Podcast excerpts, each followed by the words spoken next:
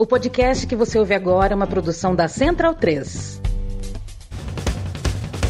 Começa agora pela Central 3, o programa para quem sabe que o futebol é muito, muito mais do que apenas um jogo. Está no ar o podcast da Trivela.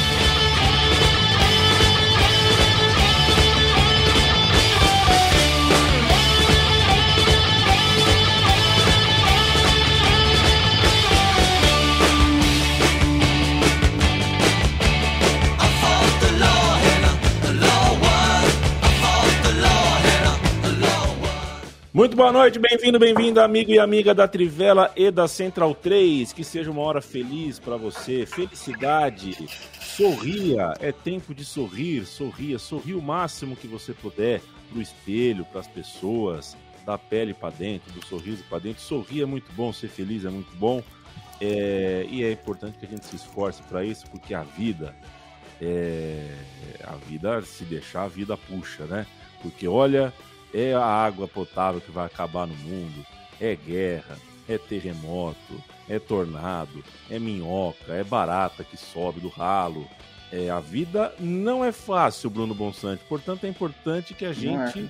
se esforce para sorrir e estamos aqui. A gente gosta de falar de bola. O que a gente tem para oferecer é uma hora de conversa de bola. Se quem nos ouve der um sorriso e passar uma hora agradável, é gol do time da Trivela. Tudo bem, meu amigo? Tudo bem, eu tava em dúvida se a sua abertura era otimista ou pessimista, mas acho que acabou num tom, né? Bom, num tom otimista. Tom de é. alegria. É otimista. Sorria enquanto o mundo acaba. Exato. Exato, porque você é, é, sorria porque você tem controle do seu sorriso. Você Isso. não tem controle sobre desastres naturais, ambientais, sobre a maldade humana, mas você tem controle sobre o seu sorriso. É verdade. E a gente só deve se preocupar mesmo com aquilo que a gente tem controle e tentar mudar de alguma forma uh, o que a gente não tem controle, ainda que um pouquinho. E é melhor a gente mudar as coisas sorrindo do que não sorrindo. Tô bem hoje, Leandro Stein? Comecei legal, hein, cara? Tudo bom? Tá bom, até me lembrou de uma frase de um filme nepalês sobre futebol. Não, nepalês, cambodiano. É um filme do, do, dos cantões da Ásia sobre futebol entre monges, né? Um filme antigo e tem uma frase marcante do filme para mim é que se um problema é muito difícil para resolvê-lo, por que se preocupar? E se um problema não tem solução, por que se preocupar com ele? Então, acho que vai um pouco nessa linha. É um filme muito bom, chama. Eu não vou saber falar certinho o nome, mas é, é Forfa, é com PH. Depois eu boto nos comentários no YouTube, mas é um, um filme bem legal, assim, de 98 que conta a história de, de monges, crianças que são apaixonados por futebol e que tentam assistir a final da Copa de 98. É bem legal esse filme. Este é Leandro Stein, é, que mandou um filme nepalês para abrir os trabalhos, hein? Você fica uma hora com a gente porque vem mais coisa. Ou cambodiano, perfeito, ou cambodiano. E o Leandro Stein, que é um Leandro Stein, quando eu estiver em São José dos Campos, a gente vai combinar que eu tô afim de jantar contigo, mas uma comida é, feita por você, tá bom? Você tem me deixado uh, muito curioso sobre uh, ter a chance de comer a tua comida. É muito então, bom. Fica inclusive. marcado. E, e só para fazer a correção, não é nem nepalês nem cambodiano, é butanês o filme. Perfeito. Tem um filme em linguagem tibetana, tibetana que chama A Copa, The Cup é um filme de 99. Antigamente tinha na locadora vermelha. Hoje em dia não sei se dá para achar por lá, mas é um filme bem legal. O Matias tá igual pinto no lixo, né? Três minutos de programa, já falamos de Camboja, de Butão. É... Qual é a próxima, Matias? Boa noite. Boa noite. É, gostei do reforço do Vasco, né? É, o Serginho, que foi achincalhado na, na coletiva de imprensa, né, na apresentação, mas que tem uma trajetória interessante, né? Jogou em vários países balcânicos, né, no Kosovo, Albânia, Macedônia do Norte. Acho que deve ter muita história para contar. Infelizmente, ninguém aproveitou esse momento ali na, na coletiva, né?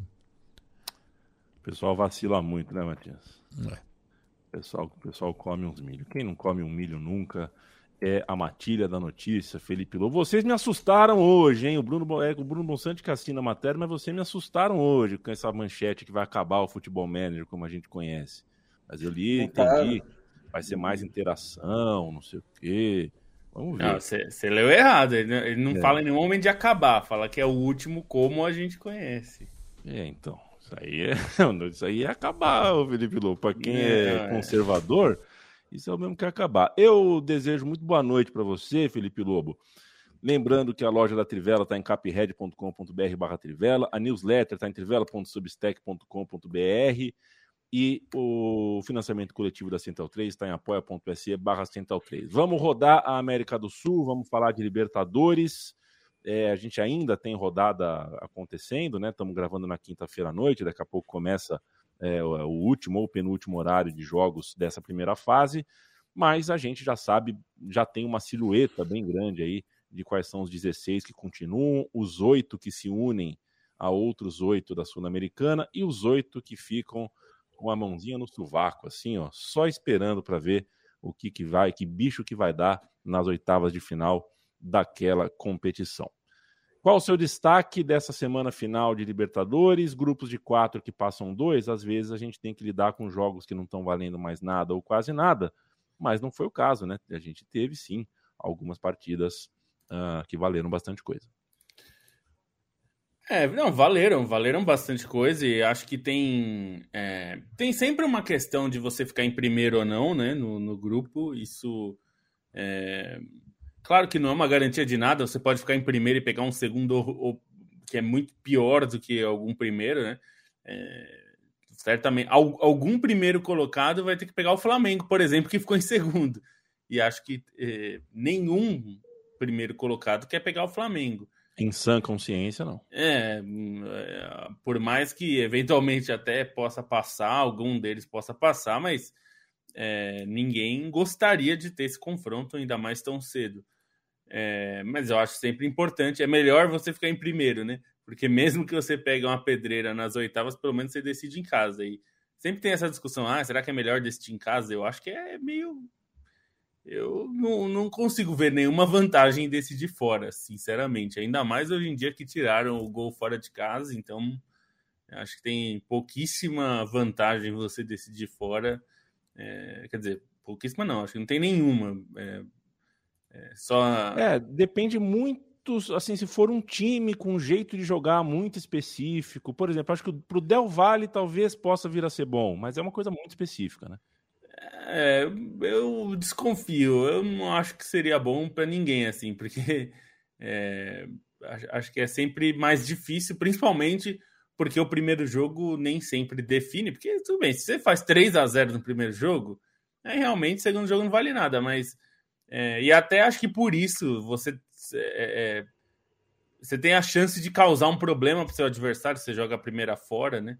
Enfim, de, de já é. causar um resultado. Mas enfim, eu acho que teve, tem algumas coisas boas. É, eu vou destacar assim que eu acho que teve uma atuação que, que a torcida pedia e precisava ter, que é o Inter. Acho que o Inter é, de, cortou para a vida.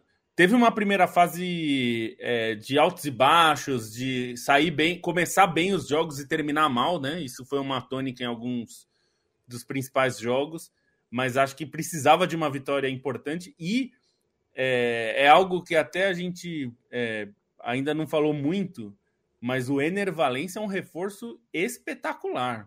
Espetacular. Eu acho o Ener Valencia um jogador muito bom, de um nível muito alto. É, e, e ele é muito versátil, né?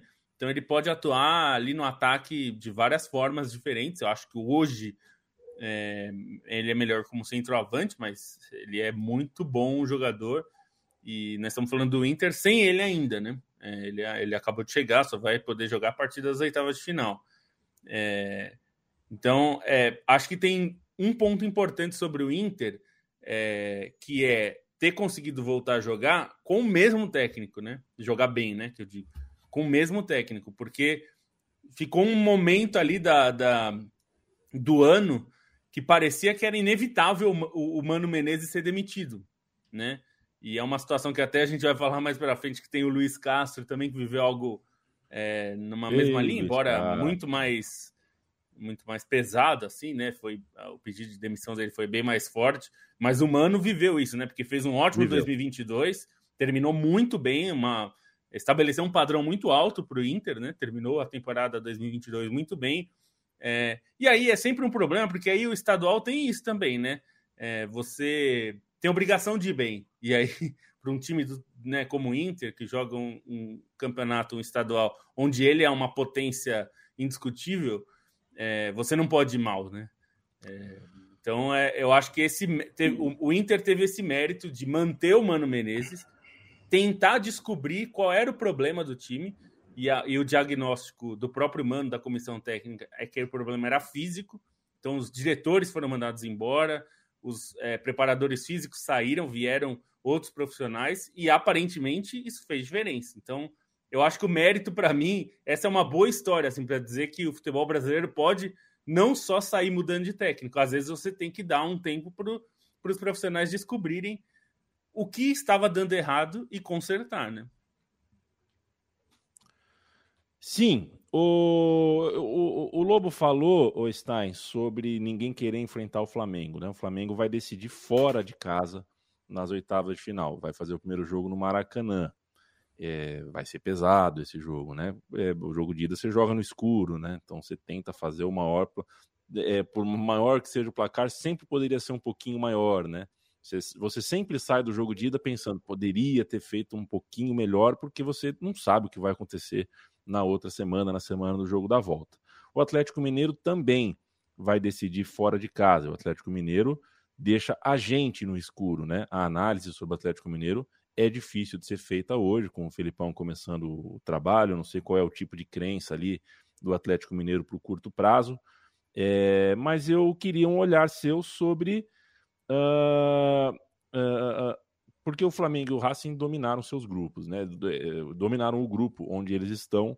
O Racing ficou em primeiro do grupo, mas eu não sei qual Racing a gente vai ter nessa fase final. Eu não sei o quanto os outros times do grupo, o Alcas começou legal, começou bonito, deu trabalho no cilindro para o próprio Racing, mas o quão dominantes foram Flamengo e Racing no grupo e o quão forte mesmo eles estão para esse mata-mata de Libertadores.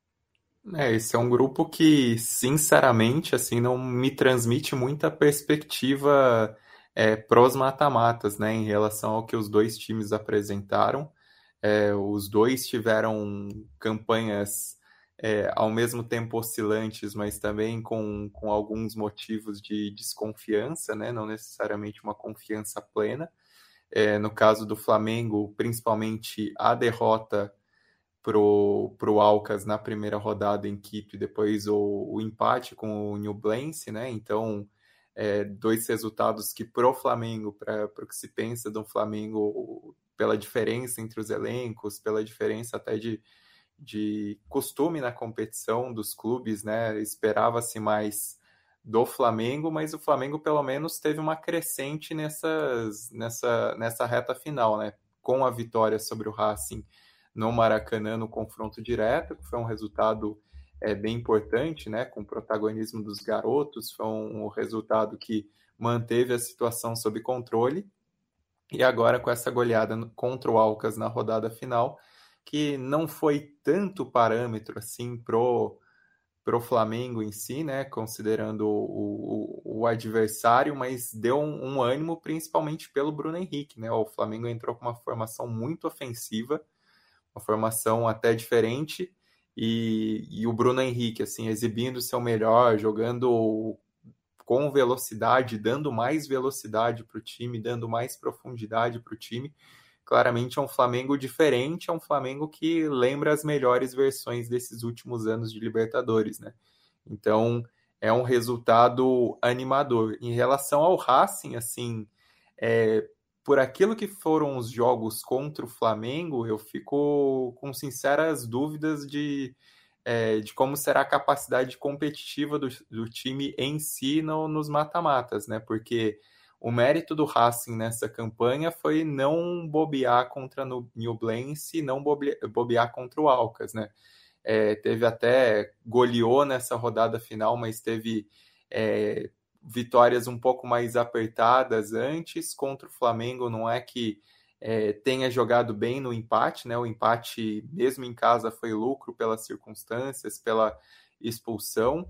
É um Racing que, ao longo desse trabalho do, do Gago, já teve momentos que exibiu um grande futebol, mas em outros momentos, assim, o mais constante na temporada passada foi é, falhar em momentos decisivos, né? Falhar em mata-matas, falhar em, em jogos em que o time precisava se apresentar mesmo não faz uma boa campanha no Campeonato Argentino, vai ter esse, essa Libertadores um pouco como foco, mas entre o que o Racing apresentou nesses jogos de mais peso, assim, me deixa sinceras dúvidas, porque não foi um time que funcionou sob pressão desde a temporada passada. Então, assim, não, não, não sei se esses 13 pontos servem tanto de parâmetro, considerando de uma maneira geral que foi os jogos contra o Flamengo e o que tem sido esse esse Racing do Gago mais propositivo, mas não com a, a faca entre os dentes.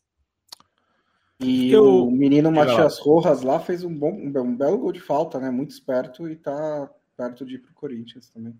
Bom de bola, né? No fim das é, contas, já, já se despediu ontem no cilindro. Né? Agora, a barreira vai... do goleiro também, hein?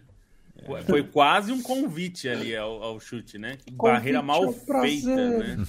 Coisa horrível. O cara, o cara, no fim das contas, vai ser destaque, vai ser um dos pesos aí da Sul-Americana após fazer uma ótima primeira fase de Libertadores. Trocou de competição, trocou de país, trocou de time. É, falado Diga não, lá. Só, só para não perder uma menção pro Atlético Mineiro, né? Assim, algo importante. O jogo em si não foi grandes coisas. O Atlético é, jogou de uma maneira mais conservadora, tomou o gol, levou um susto porque se perdesse de dois gols de diferença corria riscos, buscou o empate.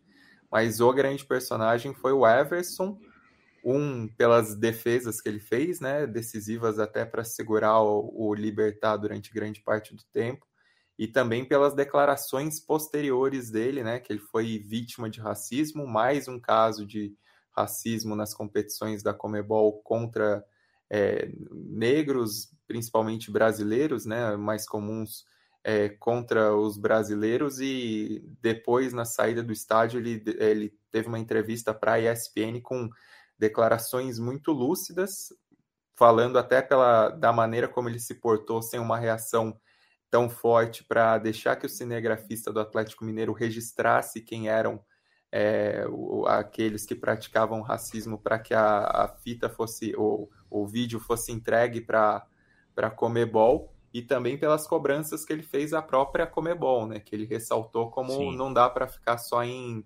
notinha de esclarecimento, então um elogio muito grande ao Everson pela maneira como ele se colocou também depois desse mais um episódio deplorável de racismo nas competições da Comebol e exatamente o que a Comebol faz, né? São notinhas vazias que não não batem de frente com a questão.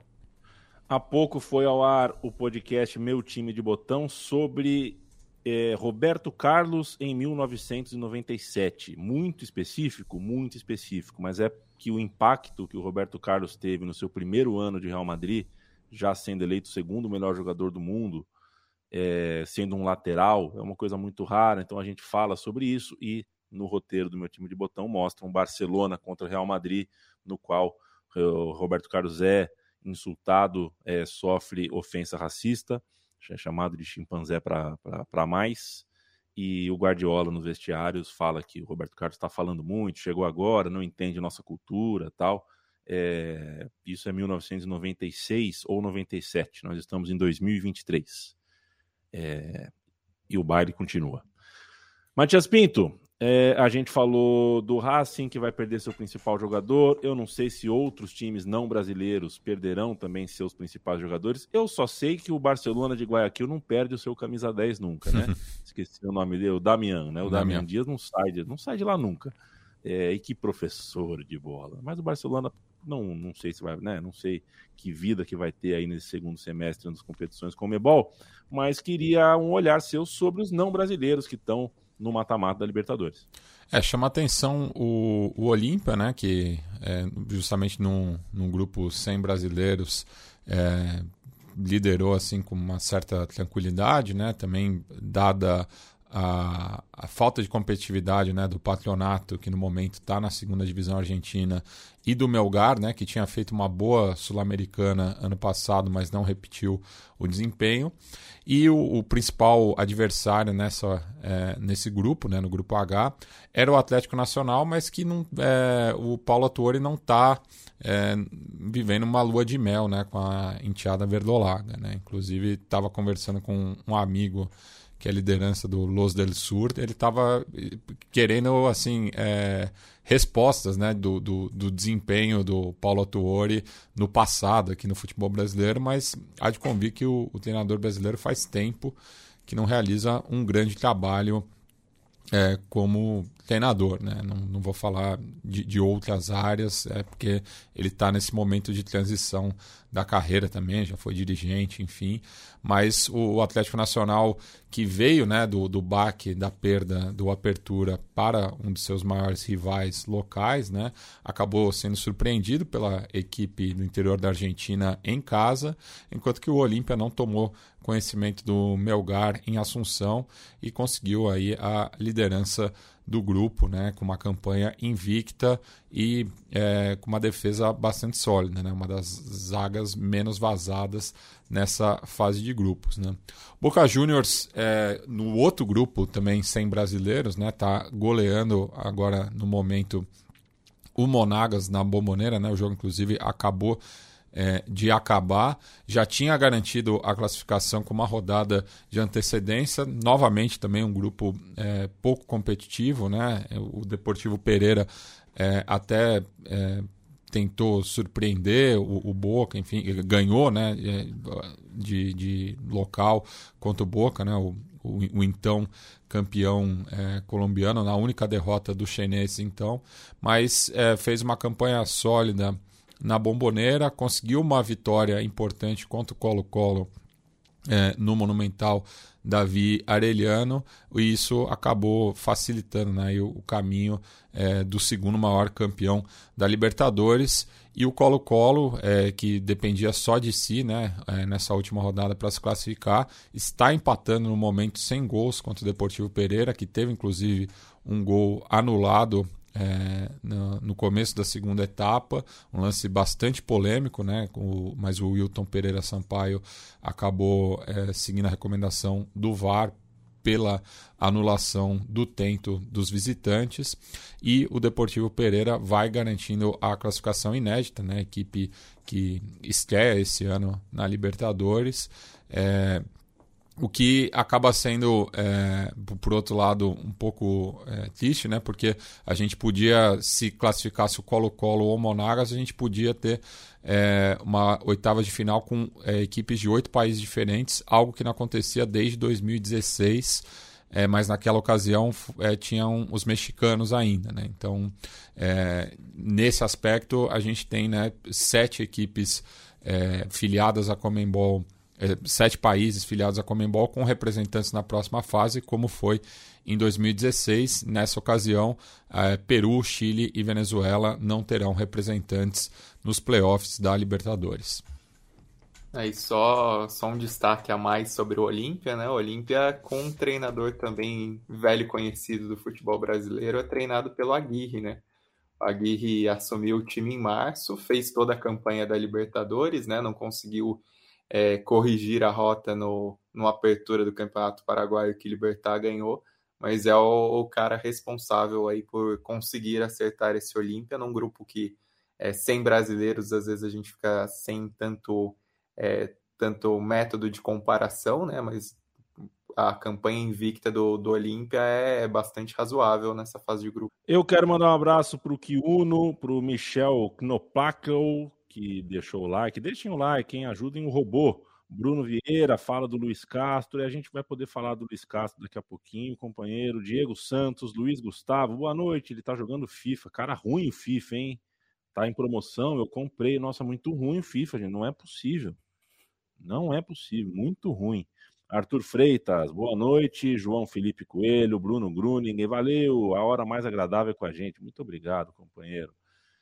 Uh, e te, eh, não sei, uh, Não sei, não sei, amante. É, João Felipe Coelho, mal jogou futebol menos, já vem outro. Tem isso também, a vida tá corrida e o ano passa rápido, já vem outro futebol. Eu, eu compro geralmente de dois em dois anos, porque eu, eu, eu compro um e dura dois anos. Pato Duck, um abraço para você, Gabriel Lopes, Cristiano Giovanni. O Joey pergunta para mim, Edmundo, Dudu. Edmundo, Edmundo. Pelo amor de Deus, Edmundo. Celso Alencar, já falaram da convocação da Pia? Na segunda metade do programa a gente pode dar uma palhinha sobre a convocação da Pia, porque agora eu vou falar de KTO com os meus amigos. KTO.com é o site, Trivela é o cupom. Você põe o cupom da Trivela no site da KTO, se for o seu primeiro depósito, ganha 20% de free bet. Lá você conhece o modelo Malandrinha, o modelo KTO, você tem suporte em português 24 horas à sua disposição e você tem a lembrança de que a KTO apoia a comunicação independente, apoia o podcast que você ouve, apoia esses caras aqui que estão falando e que você, presumo eu, acha legal. Do contrário, não estaria aqui nos ouvindo, né? Então a gente indica a KTO para vocês, é sempre lembrando que você deve apostar com responsabilidade, moderação, para se divertir e não é, ignorando traços, ignorando reflexos de vício. Não faça isso por vício, por favor. Toda quinta-feira o Lobo e o Bonsa trazem dicas para você tentar ganhar uma moeda lá. Eu começo com você, Bruno Bonsante. Vamos lá, Campeonato Brasileiro, né? Esse internacional aí, todo soltinho, leve. É, mais do que a atuação em si, o que eu me impressionei foi com a fluidez do ataque do Internacional. É, eu vi todos os jogos da fase de grupos do Internacional e eu posso garantir que no começo da campanha não estava assim. Né? Então foi uma atuação realmente impressionante. O Inter pega o Cruzeiro em casa, está invicto a nove partidas e a odd está 2,20. Acho que é um pouco alta para isso. É, depois tem Flamengo e Fortaleza, também acho esse Flamengo aí que está jogando bem melhor agora, é, pegando Fortaleza, que é outro time que gosta de jogar com a bola, e o over 2,5 está 1,80, também acho uma boa aposta, a cotação 1,80 para esses três gols. E depois Botafogo e Vasco, né? O Vasco não está numa grande fase, o Botafogo está, embora esteja num momento é, de ruptura, talvez, né, com a saída do Luiz Castro, então me impede de talvez de pegar a vitória do Botafogo. Mas tem o gol do Tiquinho Soares a 2,10, que também é uma boa pedida. Felipe Lobo. Vamos lá. É... Bom, começa com São Paulo e Fluminense. É um jogo é, bem aberto e eu diria que essa odd de ambos marcam a 1,80 é bem interessante, porque é um jogo que nenhum dos dois times é um grande. É, se defende muito bem, né? O Fluminense estava se defendendo muito bem até algum tempo atrás, mas agora está tendo mais dificuldades. É, Corinthians e Bragantino, o, o, Red Bull Bragantino veio de um 7 a 1 né? No, no na Sul-Americana. É, eu, não, é, assim, eu acho sempre difícil, até para falar isso de. É, fala, apostar em vencedor no, no, futebol brasileiro, porque eu acho que aqui é, é muito mais aleatório do que em, que em, outros lugares. Então aqui eu vou no mais de dois gols e meio, que tá 2,20 para esse jogo, que é bem interessante pensando aí que o Red Bull Bragantino tá com um ataque avassalador recentemente. É... Por fim, Atlético Paranaense e Palmeiras, eu acho que é um dos jogos mais interessantes da rodada de, de brasileiro. E também vou no mais de dois gols e meio. É, tá em, essa cotação tá 2,05. E eu acho bem interessante. A gente está com o Vitor Roque aí, que é, até alguém perguntou aqui, até deixa eu ver, foi o Lucas, Lucas Ferreira de Oliveira, se o Vitor Roque pode ser o maior destaque da fase de grupos. Acho bastante defensável isso. E o Vitor Roque é, já começa a pintar como aqueles prodígios é, do futebol brasileiro que eu imagino, é, pelo que tem mostrado de características, que vai chegar no futebol europeu com potencial de já chegar jogando assim. Claro, não chegar como titular absoluto, porque ele provavelmente é, vai para um time grande, mas ele tem potencial de chegar e, e fazer causar impacto, que é algo notável para alguém da idade dele e importante também dizer, aproveitando é, essa cotação aí que é 2,05 do Atlético Paranaense e Palmeiras, né? Só para fechar aqui a parte KTO, e que o Atlético Paranaense, um dos destaques para mim também dessa fase de grupos, passou em primeiro no grupo com Galo e com esse Vitor Roque aí que a gente não sabe se dura até novembro, que é quando acontece a final. Mas o Atlético Paranaense é outro time que eu acho que ninguém vai querer muito enfrentar, né? KTO.com, um beijo e um abraço para todo o time da KTO. Obrigado pela parceria de sempre e sempre lembrando, só aposte aquilo que você pode perder. É, eu tinha separado esse abraço para o Lucas Ferreira, que pergunta do Vitor Roque, e eu ia passar para o Bonsa, para o Bonsa aproveitar e dar o seu destaque final uh, de Libertadores para a gente tocar em outros assuntos. Bonsa, então, não sei se você quer falar sobre concordância ou discordância a respeito do Vitor Roque, se você quer falar desse Fluminense que começou muito melhor do que terminou é, a fase de grupos, é, sobre o fim de feira corintiano que acaba revelando pra, na, na, na, imagem do torcedor médio um goleiro que eu acho que vai ter um futuro brilhante no clube, enfim, dê o seu destaque para a gente fechar o assunto Libertadores. É, posso falar um pouquinho de cada um desses assuntos, né? O Atlético Paranaense tinha uma missão fácil para garantir é, o primeiro lugar, né? O Alianza Lima, famoso por não ganhar muitos jogos de Libertadores, é, e teve uma vitória bem tranquila, um belo gol do Vitor Bueno, né? No primeiro tempo, depois dois gols do Vitor Roque, foi uma atuação bem segura, bem sólida e sem problemas do Atlético Paranaense. É, no caso do Fluminense foi diferente, né? Assim, o Fluminense também não estava numa situação ruim, o empate foi bastante para ficar em primeiro lugar, porque tinha bem mais saldo de gols do que o River Plate. É, mas foi uma, mais uma atuação fraca do time do Fernando Diniz. Foi um time bem. Assim, que teve alguns momentos ali em que até funcionou, mas é, no geral acho que correu riscos demais e não precisava, porque o Sporting Cristal também não é um grande time. O Sporting Cristal também não, não conseguiu ameaçar muito, né? Assim, teve uns momentos de pressão no fim do segundo tempo, que no fim, no fim do primeiro, que o Sport Cristal rondou ali um pouco a área do Fluminense, é, não criou muita coisa, mas o Fluminense ficou sujeito a um erro, né? Alguma, até apareceu os erros, né? Os erros até apareceram, os entendimentos ali do Fábio com o Felipe Melo, um erro do Samuel Xavier no começo do jogo, mas o Sport Cristal não conseguiu converter. É isso um Fluminense que poupou Ganso, poupou Cano no fim de semana, os caras entraram no segundo tempo. É, o Cano até fez um belo gol, mas não deu para o jogo fluir de novo, né? Acho que é um momento é, de preocupação do Fluminense para retomar esse futebol que já foi nesse ano o melhor do Brasil. No caso do Corinthians, não tinha muito mais o que conseguir, né?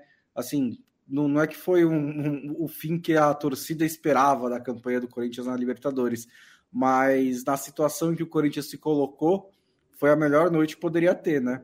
Teve uma vitória boa, sem grandes riscos. É, a torcida viu uma garotada jogar futebol, que é sempre interessante. É, o Felipe Augusto foi bem, o Wesley foi bem, teve o Carlos Miguel defendendo o pênalti, depois fazendo uma grande defesa. É, não é uma vitória que significa muita coisa pro, de resultado, até de desempenho, porque não era o time principal do Corinthians, né? Era um time reserva e com muitos jovens, mas. E, e lembrando que momento... o, o, time principal conseguiu o mesmo resultado uhum. contra o Liverpool de visitante, né? O problema da eliminação do Corinthians não foram os jogos contra o Liverpool. Não, foi tudo que aconteceu no meio, né? É.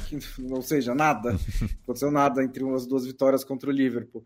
É, mas, tipo, a, a, atuação não tem tanta. Não dá para dizer, ah, o Corinthians finalmente encontrou seu melhor futebol, porque era um time completamente diferente. É, mas no momento difícil do Corinthians, acho que são, é só uma vitória nos últimos cinco jogos e poucas de, de, antes disso também.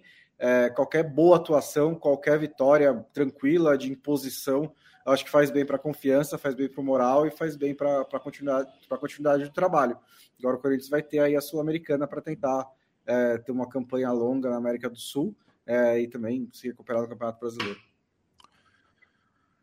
Sobre, é, é, sobre Sul-Americana, senhores, é, acho que enquanto a gente grava, o Botafogo coloca a torcida no Engenhão numa situação muito sui generis, né? uma situação, não existe muito sui generis, acho, né? Sui generis é sui generis, mas é uma situação muito peculiar, realmente, uma situação incomum que é um time líder do campeonato já mexendo na calculadora do Tristão Garcia, né? Já com números que mostram que nunca um time com essa vantagem nessa rodada, em qualquer rodada com essa vantagem para o vice líder foi deixou de ser campeão. é, uma conversa depois de um jogo muito grande, vencido, e aí o Luiz Castro vai embora, mas continua.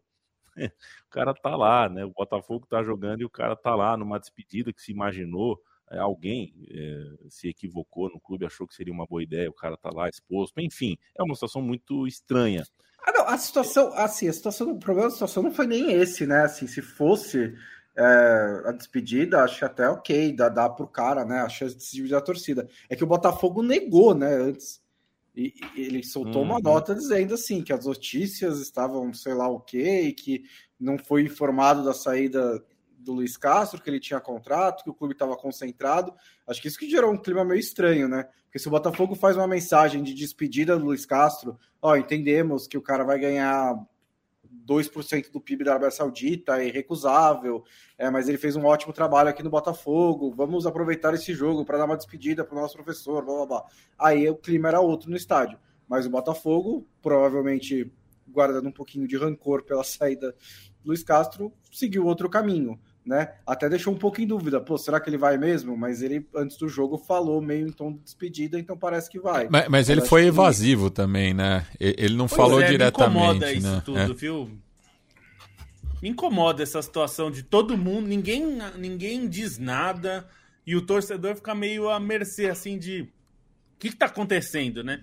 Porque também a gente vive uma era, né, amigos, que é, várias figuras públicas e os clubes entre elas é, ficam nessa coisa de não acredite na imprensa, só acredite na, no que eu digo, né? Isso acontece com política, mas acontece com clubes de futebol também bastante, né?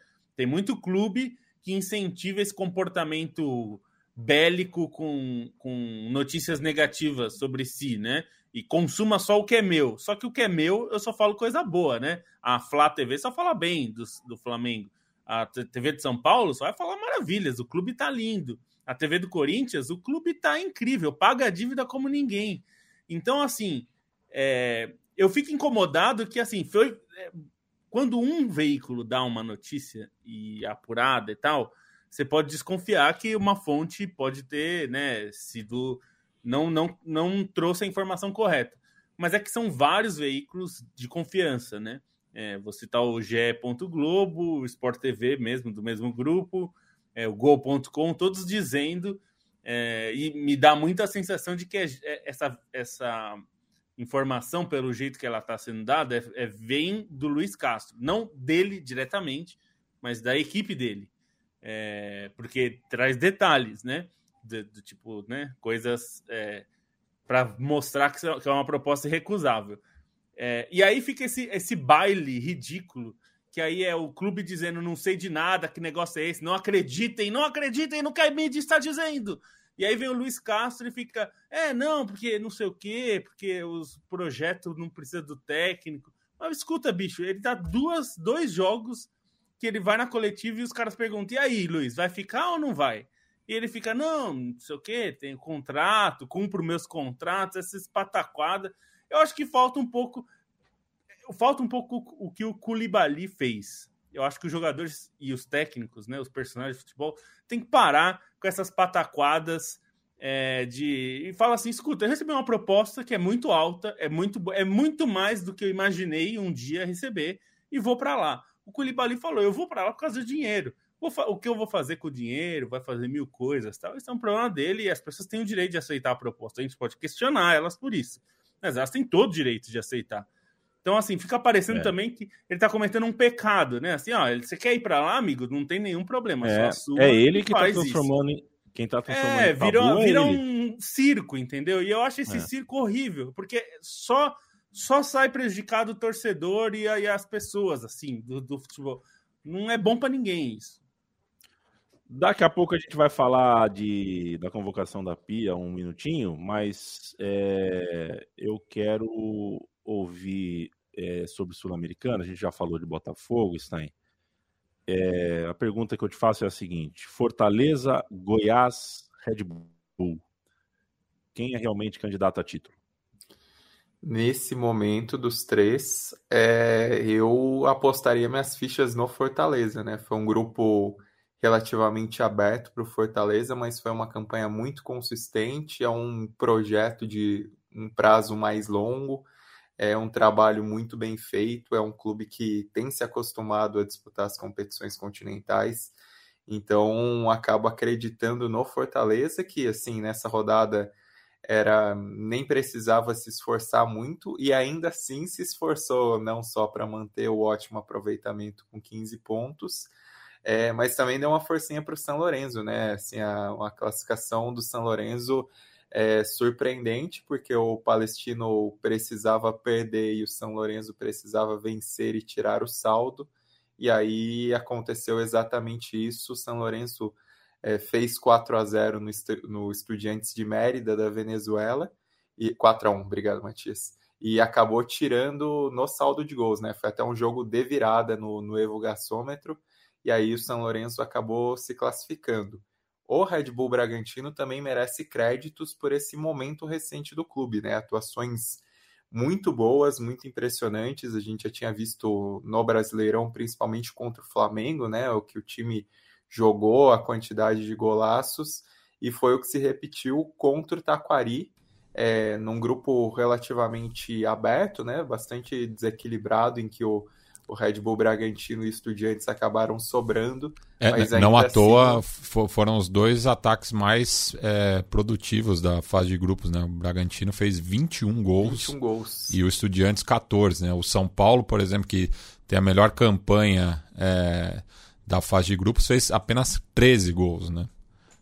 É, e o Bragantino, assim, com muitas goleadas contra os adversários mais fracos da chave, nesse jogo, assim, fez gol igual bebe água, né? Porque foi muito fácil, o Eduardo Sacha acabou se destacando. E o Goiás, assim, o grupo do Goiás na Copa Sul-Americana, é, eu achei um dos mais legais pelo nível de equilíbrio, né? Não necessariamente que os times estivessem nos melhores momentos, mas eram do, um dos grupos mais é, equilibrados em termos de tradição com, com, a concorrência do Universitário, do Independente Santa Fé e do Rinácia La Plata. E, e, o Goiás, assim, mesmo com problemas no brasileiro, mesmo sem entrar com o time principal, acabou sendo bastante competitivo, faz uma campanha ainda invicta, né? Terminou com 12 pontos, 3 vitórias, 3 empates, sendo que duas vitórias foram é, fora de casa e esse jogo, esse jogo decisivo também foi um jogo é, do, daqueles formadores de caráter, né? Porque conseguiu vencer por 2 a 1 um Independente Santa Fé é, em Bogotá, no El Campín. É, conseguiu suportar a pressão, né? O Independente Santa Fé criou bastante, é, precisava da virada. Era um grupo também interessante porque os quatro times chegaram vivos na última rodada, mas no fim das contas o Goiás segurou o empate que já era o suficiente para a classificação e aí no, nos acréscimos do segundo tempo matou o jogo, conseguiu fazer 2 a 1 Mas assim, por momento, por outros tipos de preocupação, o Goiás não parece tão pronto quanto, é, quanto os outros dois. E aí, assim, por, por aquilo que é o projeto, por aquilo que é o todo ao redor, eu tendo a acreditar um pouco mais no, no Fortaleza como um time mais competitivo para os mata-matas. E temos ainda o América, né, que é, precisa de uma combinação de resultados hoje, né? Visita o Penharol no Centenário, que estreia treinador, né, o Dario Rodrigues, lateral histórico é, do clube, né, que fez um dos gols mais bonitos em Copas do Mundo contra a Dinamarca em 2002. É, precisa vencer o Penharol e torcer por uma derrota do Milionários que visita o Defensa e Justiça em Florencio Varela. A né? segunda né? parte está mais fácil. Como? 2x0 pro Defensa e Justiça já. Ah, já tá. Então, é, eu acho que vencer o Penharol não é o, o, tão difícil, né? Porque o Penharol fez uma campanha muito ruim nessa Sul-Americana, né? Chega é, a essa rodada derradeira sem nenhuma vitória, sem nenhum empate, né? Foram cinco derrotas até o momento, 16 gols sofridos. Então, no momento, basta o América vencer o Carboneiro é, em Montevidéu para garantir a vaga aí para é, 16 avos de final. Perfeito. É, quero mandar um, um abraço para o João Paulo Nunes, que a condução do caso foi horrível hoje, né? Depois do vazamento, de fato, foi horrível. Márcio Garrido, um abraço. Dudu Vernick, torço muito pelo sucesso do Wesley Carvalho no Furacão, no Atlético. O Brasil precisa de mais técnicos nordestinos. É boa, boa pilha. Gabriel Gonçalves tem o pena do Bonsa por ter que assistir o meu Colorado. Ele assiste coisa pior, viu, Gabriel? Aliás, o, o, o... vou falar com você, Bruno Bonsante.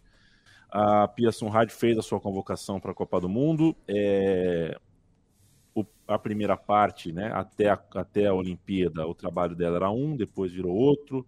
No pós, depois do fracasso olímpico, é, eu chamo de eu chamo de fracasso mais pelo, pelo, pelo nível da a Olimpíada não, mas acho que a Copa América, mesmo ganhando, foi, foi muito problemática. Tá? A seleção deu uma melhorada, ela conseguiu ter um pouquinho mais de, de, de, de, de paz ali, né, para fazer as suas escolhas, só que as escolhas da Pia trouxeram, claro, pelo menos duas uh, grandes exclamações: a Bárbara e a Mônica.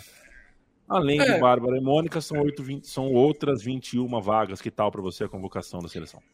É, pelo que eu, assim, não vou mentir dizer que sou o maior conhecedor do futebol feminino brasileiro no, no Brasil, né, no, no, mundo, mas é pelo que eu entendi, pelo que eu conheço, tirando essas duas surpresas, assim, que são jogadoras, né, importantes da história da seleção brasileira, experientes, mas que estavam há muito tempo fora do ciclo, né, por isso que chama a atenção. É, acho que não dá para dizer o que estava passando dentro da cabeça da Pia, mas parece que na hora H ela tá indo para a Copa do Mundo e ela falou: vou levar uma galera mais cascuda, porque né, esse tipo de competição é um pouco difícil. É, teve a lesão também no, no, gol né, da, da Lele, né, que, que não pôde ir. É isso? A Lorena. Da Lorena, isso, da Lorena, que não pôde ir, também abriu espaço para a Bárbara. É, e também chamou a Marta, né? Também que acho que vale destacar, que vai para sua sexta Copa do Mundo, 37 anos, está num momento diferente da carreira, é, mas também tem, teve isso na convocação do Brasil. Tirando essas duas, nada me pareceu muito estranho, mas eu também, de novo, não, não sou tão, tão profundamente conhecedor assim. É, mas o que eu acho é que assim, é, o Brasil não vai para essa Copa, né? Com possibilidades muito reais de ser campeão, né? É, acho que nem se o trabalho da Pia fosse excepcional, eu vejo o Brasil assim, com um patamar perto da Inglaterra, ou perto da seleção americana, ou perto de, de outras grandes potências do, do, do, do futebol feminino. É, por, pelas jogadoras mesmo, né? Tem algumas jogadoras muito boas, mas acho que no geral não é uma geração que se, se aproxima dessas melhores. É, e, e a convocação da, da Bárbara e da Mônica gerou um questionamento se, pelo mesmo motivo, a Cristiane não deveria ser Exato. chamada, né? Mas é, também acho que ela está em. Assim como a Marta está em outro momento da carreira, também não acho que ela foi tão decisiva jogando aqui no, no, no Campeonato Brasileiro ou Paulista, né? O, o Santos, como a gente destacou na última edição, não chegava a uma semifinal de Campeonato Brasileiro desde 2017, né? A Cristiane já está um bom tempo na, na, equipe da Vila. Isso mostra um pouco aí o, o momento que vive uh, as sereias, né? É, mas eu acho que essas são as duas maiores polêmicas né, da, da lista, mas também não consigo pensar em outras é, alternativas é, tão é, no nome, no lugar das duas, né? Acho que pesa mais esse fator da experiência e convenhamos que a Bárbara é, vai como terceira goleira, né? É muito mais uma questão, acho que do, do ambiente, né? Justamente do que em campo, né? A Mônica daí eu já não sei quais são os planos é, que a Pia tem para ela. É, é, se, ela, se ela queria apostar na experiência, no gol, para mesmo uma terceira goleira, é, tinha a Luciana, né? É, que vinha fazendo parte do ciclo da Ferroviária e é uma jogadora que mostrou mais é, ser mais confiável, né? É, porque eu acho que esse é um problema. Assim, é, a é que a Luciana vai... na seleção ela nunca foi bem, assim, né? Ela, ela, foi, é, ela ficou marcada em 2015. Né? É. 2015 tá na... as, chances, as chances que ela teve, ela não, não agarrou. A é. Bárbara, pelo menos, teve uma estrela, né? É, principalmente é, nos Jogos Olímpicos. E o, o Celso até fala é, fala aqui do primeiro jogo, do jogo mais perigoso ser contra a Jamaica, já que a França a gente já sabe como é, e que entende o Brasil cair na primeira fase. Olha, Celso, sinceramente, se o Brasil cair na primeira fase é um fracasso. Eu acho que é. o Brasil não entra para ganhar o título, mas passar o mata-mata é, é, nesse grupo o Brasil tem condições e tem que passar da primeira fase. Não diga em primeiro lugar, que isso é outra coisa. É, eu acho. E a grande questão para mim, a mim, vai ser essa, inclusive na Copa. A gente ainda vai falar mais disso mais para frente, mas a, eu não acho que o Brasil vai ser campeão, mas até onde o Brasil vai e como vai é, se desenvolver nos jogos é, é, que, é o que vai definir para mim uma boa campanha ou não. Porque não adianta, assim, cair na primeira fase de qualquer forma, para mim, vai ser um fracasso, eu acho ruim, uma campanha ruim. É, e aí, a partir do mata-mata, depende de quem você vai enfrentar. O Brasil realmente não está entre as potências, pode ser que pegue uma potência na próxima fase, mas acho que também, assim, é, e o Rodolfo pergunta se é ultra dependência da Marta. A Marta é reserva, assim, pelo menos o todo indicativo que a Pia deu é que a Marta vai ser reserva. Então o Brasil não é. De... E não é dependente porque não tem jogado com a Marta, por causa das lesões tudo mais. A Marta não joga normalmente. Ó, o, o, Brasil, então... terminando em segundo é, na sua chave, muito provavelmente pega a Alemanha na fase seguinte, né? Então... E jogou contra a Alemanha recentemente e venceu, é. né? E venceu jogando bem, inclusive. Então acho, acho que a, a Pia tem um esquema claro. É, não sei se vai funcionar, mas pelo menos o final aqui da, da, da, da preparação deu uma sensação boa, principalmente a finalíssima e o jogo contra a Alemanha. São duas seleções teoricamente é, melhores que o Brasil, né?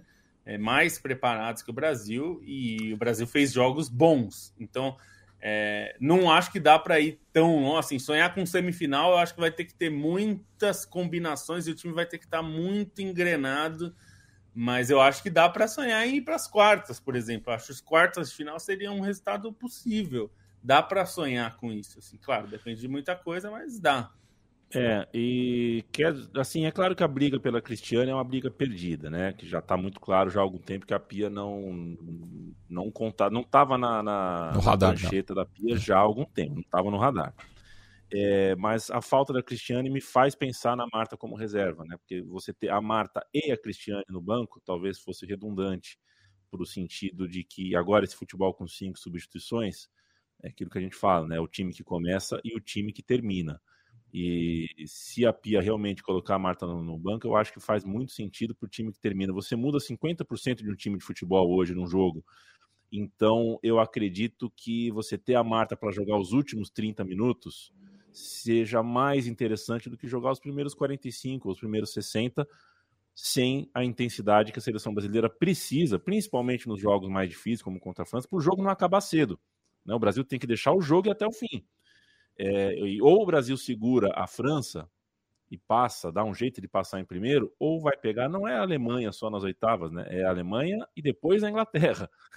Esse é o caminho do Brasil, se ficar atrás da França e se não acontecer nenhuma grande zebra.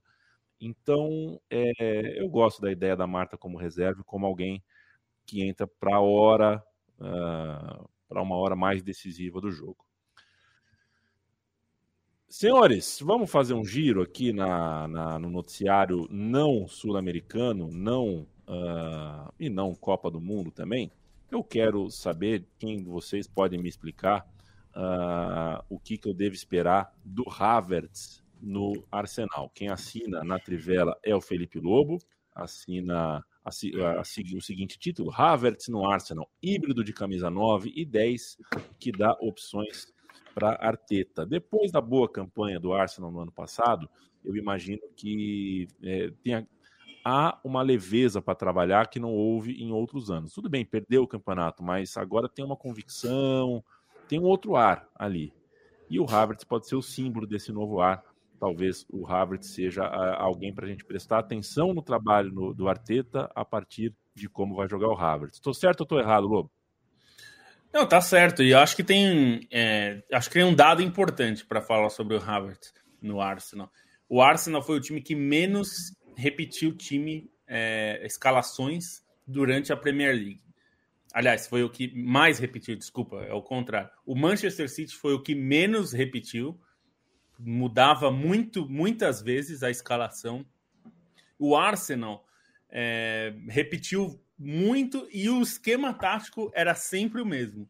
É, isso não é um problema, tá? A questão para o Arsenal é que ficou claro que a reposição do banco não era da mesma altura, do mesmo nível dos que estavam jogando. Ainda que durante algum tempo tenha conseguido ali se salvar, é, em algumas vezes na bacia das almas, em jogos que as coisas estavam complicadas, é, mas faltava reposição. O Havertz é um jogador que, assim, no time ideal do Arsenal, que terminou a temporada, o time titular, sem lesões, é, é eu tenho dificuldade de pensar onde o Havertz vai jogar. É. mas, ao mesmo tempo, ele é um jogador que pode jogar em várias dessas posições. Ele é um cara que, no o seu início de carreira sempre foi um meia atrás do atacante, ele não era um centroavante, né? Ele era um jogador naquele 4-2-3-1 que a gente acostumou a ver em vários times, ele era é, esse jogador que fica imediatamente atrás do centroavante, ele era é, um condutor ali de bola. É, muitas vezes ele foi usado como centroavante, tem sido assim no Chelsea, tem sido assim na seleção também, né? É, que até é um dos motivos das críticas ao Hansi Flick, porque ele não rende tão bem assim, né? Ele não conseguiu ser um, um jogador é, tão efetivo sendo centroavante, ainda que ele fosse, para mim, o melhor, centro, o melhor atacante do, Ars, do, do Chelsea, desculpa, nessa passagem. Só que foi uma temporada horrível do Chelsea, então não, isso não é um grande é, mérito. Não dá para dizer que ele foi um dos que se salvou, porque eu acho que ninguém se salvou, ninguém mas se salvou. ele foi um dos que jogou melhor. É, então, assim, ele é um... pro padrão do Chelsea. Ele foi um dos que. Eu, ele tava pelo menos tentando, sabe? Ele tava, tipo, ciente de que ele tava no jogo de futebol. O que não dá para dizer de outros 35 jogadores que defenderam o Chelsea nessa temporada. É, então, acho que aí a questão é que o Arteta ganha um jogador que pode jogar no lugar do Odegaard, numa situação que o Odegaard esteja suspenso, pode jogar na, na, do, do Gabriel Jesus, se precisar, embora eu repita que eu acho que ele, como centroavante, é, rende bem menos, e acho que ele pode, inclusive, servir para o Arteta ter uma opção tática diferente, para, por exemplo, jogar num 4-4-2 com dois atacantes, que se movimentem, porque o Gabriel Jesus oferece isso também. Então ele pode fazer isso. Ele pode até fazer é, a ponta também, embora eu também acho que nessa, na ponta ele normalmente não vai render tão bem, mas depende de como você vai usar. Né? Você pode ter um ponta rápido e um é. ponta mais armador, que seria ele. Eu acho que essa flexibilidade tática pode ser importante para o Arsenal, porque não tinha isso, né? É, eu, eu, eu, eu acho que é, é um ótimo reforço para o Arsenal. Eu só fico confuso com o preço, né? Porque foi um preço alto, e com o papel que ele vai ter no elenco. E, e porque eu, por exemplo, o Arsenal estava com outras prioridades para essa temporada. Eu acho que precisa de mais um zagueiro e está indo em busca do, do Rice, né? Porque o, o Thomas Partey não não tá voando, o Shaq é mais caro, então quer o Nene teve que jogar muitas vezes de volante, então é um lugar que tem espaço. Então, assim, não é que a contratação do Havertz é ruim, muito pelo contrário, mas eu acho que o Arsenal tinha outras prioridades. Ao mesmo tempo apareceu a oportunidade. É, só que eu não consigo ver, né? Você gastar um time como o Arsenal, que não é um, um, Manchester City, não é um Manchester United, né? Ou PSG, por aí, que gasta 100 milhões assim, é, fazer uma contratação cara dessa para ter um reserva de luxo, né? Então, acho que é, eu quero ver quem vai sobrar nesse time, né? Às vezes pode ser ele mesmo que sobre, mas acharia estranho. É, mas ele acho que ele vai ter que jogar de alguma maneira. É, ele pode, inclusive, jogar como o, esse cara atrás do centroavante, recuando o Odegar em certas situações, né? Ele pode jogar no lugar do Jesus. Você pode, se você quiser, colocar no banco um dos dois pontas e deixar o Jesus de, pelo lado, que é como ele jogava no Manchester City, ter o Havertz centroavante. Então tem várias opções ali. Eu acho que ele encorpa muito bem o, o elenco do, do, do, Arsenal é um ótimo reforço. Só quero ver como é que vai ser essa é, a, a, o manejo do Arteta de ter agora que ele tinha um time da, da do meio para frente estava super encaixado, né? Que era Odegar, Saka, Martinelli e Jesus. Realmente faltavam opções e agora tem um jogador muito caro como uma dessas opções. Então quero ver como é que o Arteta vai manejar essa situação. Perfeito. Edson Concílio, valeu, um abraço, Rodolfo. Imagina, Rodolfo, tamo junto. E, e outra coisa, sabe que sabe o que a Marta me lembra nesse momento, Rodolfo? O que a seleção de Portugal, por exemplo, poderia ter feito com Cristiano Ronaldo, o que a seleção do Uruguai poderia ter feito com Soares ou Cavani na última Copa. Separa para a hora H, para a hora mais aguda do jogo. Não precisa um jogador de 30, uma jogador de 37 anos, o mesmo, o mesmo serve para se a Cristiane tivesse convocada. Celso Alencar, valeu, um abraço para você também. Ele lembra que a seleção da Austrália é forte e a gente vai embora. Matias Pinto, uh, a última notícia é sua. Quero todos os detalhes do que vai acontecer no próximo domingo, a despedida de Canídia dos gramados. O quê? Ah, não vai ter a despedida do Canidia? Vai? É, estão fazendo, estão fazendo os dos argentinos, né? De trás pra Despede frente. Maxi Rodrigues, Riquelme. Quem vai ser agora? Os caras já pararam, porra. Ruggeri? Rogério é o próximo. É, pô, eu Lobo falamos junto. Isso é brincadeira. Ô, eu lembro de um dia que chegou um release no e-mail da Trivela. Ronaldinho Gaúcho, Gaúcho encerra a carreira. Tipo, ele não jogava fazia dois anos e meio. Eu falei, eu, eu sei, eu não tenho. É que de vez em quando falta o anúncio, né? É, eu não tenho. E assim, o Canidia corre o risco de fazer a despedida no time da prisão, né? Porque essa semana ele até foi indiciado por abuso sexual numa denúncia da, da ex-esposa, né? Então, se rolar a despedida, pode ser no, no time da cadeia. É, não, o- Não outro, é outro- combinado, tá? outro dia eu falei tava. Aleatoriamente tinha notícia. Outro, outro dia tava é, os campeões mundiais de São Paulo de 2005, né? É, não sei, queria ver quem tava na ativa ainda. O Ed Carlos ele tinha parado, ele tinha jogado acho o campeonato mineiro no começo do ano, alguma coisa assim. E, mas não tinha anunciado a aposentadoria. De repente eu vejo que ele está num cargo na Secretaria de Esportes da Bahia, então a- anunciou a aposentadoria por outra forma, né? É, mas eu tô, tô criticando, brincando, mas eu achei boa onda, porque acho assim, é, um beijo pro Flaco Amarelo, né? Que tudo pra ele é, sou campeão do mundo, foda-se, vou fazer. E a Argentina campeã do mundo tem mais é que criar motivo mesmo. Tem- Acha motivo pra juntar os caras. Tem que fazer o Saviola encontrar o, o McAllister mesmo. Tem que fazer farra mesmo. Então, é, despedida do Brown.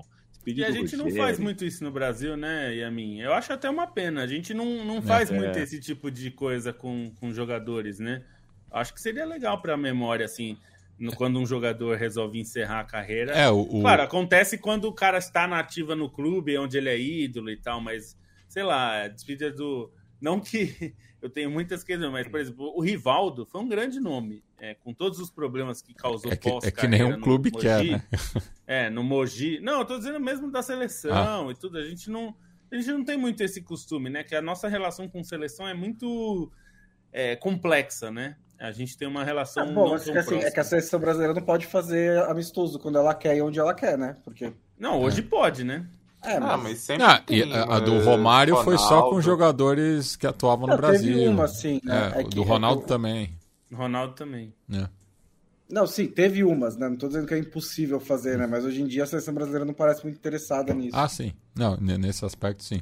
É, e o, o- o Lugano uma vez foi é, perguntado né, se pensava num jogo de despedida. Ele falou: Meu, São Paulo não fez um jogo de despedida pro Raí. Eu vou é, entrar na fila. Pois é.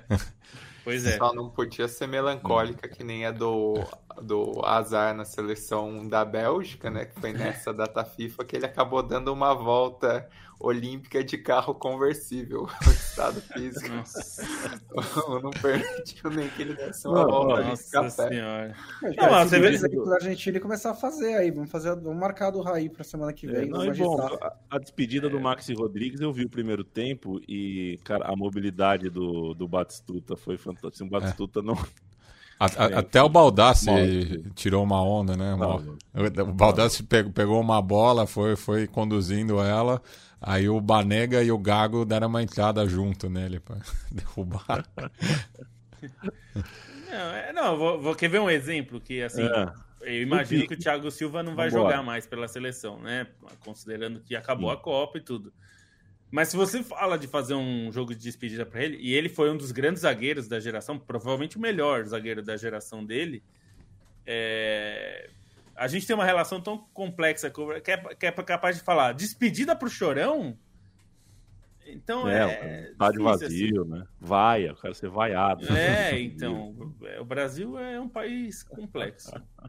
Ou então, é, se o cara joga num time que tem arena, né? Faz esse jogo de despedida com estroboscópio, luz neon, é, aí o cartoloco vem de paraquedas. Às vezes é melhor. Às vezes é melhor não fazer jogo de despedida nenhum também. Mas o Neymar Valeu, vai viu, gente? certamente. Nem que seja um especial de fute-mesa. Tem que ver se ele vai aposentar. Freestyle. Né? Também né, vai saber se ele vai aposentar um dia também. Ou vai ser que nem o Ronaldo, Ronaldinho Gaúcho, que a gente vai descobrir, assim. Quer dizer, Tem ele isso também, é, tem os caras também que, tipo, eles terminam de jogar e eles passam cinco anos rodando pela Série C. Ah, lembra o. Adriano também? Ele O Adriano, percebe, quando, né? é que, quando que ele aposentou? Ele ele só foi admitir que estava aposentado outro dia. O, o, Adriano jogou ainda é, é uma passagem nada recordada pelo Atlético Paranaense. Meteu, um Meteu gol, gol também. no Hernando Siles, né? O cara, tipo, eu sou jornalista, mas tô sem trampo, pode ser. Não, sou jornalista, mas tô sem trampo. Daqui cinco anos me chamarem. É, o que a gente vai ver em breve é o Felipe Melo usando a imprensa para coagir os clubes onde jogou a fazer um jogo de despedida para ele, né? Tentando jogar a torcida contra as diretorias, se auto-intitulando ídolo para forçar. Esse ah, ele, ele não foi, força. ele não foi o maior estrangeiro do futebol turco. O Galatasaray tem, tem que é. Tem que pensar nisso. Ó, vou te falar é que verdade. eu acho que o Felipe Melo vai trabalhar, vai ser colega nosso um dia, hein? Vai, vai ser. Ele, porque assim, ser. sinceramente, agora sem zoeira, ele gosta muito de futebol, ele assiste ele é muito. Fritão, ele é, fritão ele é bem doido de futebol. Não só de assistir, ele no Instagram, ele fica postando vídeo, assistindo o jogo tal. Ele é fritinho. Ele joga futebol manager, ele é, é fanático. Então eu, eu acho muito, muito grande a chance dele trabalhar na imprensa como comentarista. E olha, considerando que ele gosta de futebol e, e assiste, já vai ser melhor que muitos aí. Não, e ele fala bem, né? Tipo, fala não bem, as palavras bem. que ele fala, que ele escolhe para falar. É mas tipo a maneira como ele as pronuncia. É, ele, é ele é articulado. Ele é um bom comuni comunicador. É. é. ele é um bom comunicador. Já é melhor que Prota, muita gente. Né? Pode ser um apresentador do Cidade Alerta aí no futuro também. Não, até... ele tem a vaga. Vaga. Cidade Alerta com Felipe Melo. Cara, agora do ratinho, mas fazer não, o Felipe Melo livre. A hora do não pitbull. Dá ideia, gente, não dá ideia. A hora do pit. É.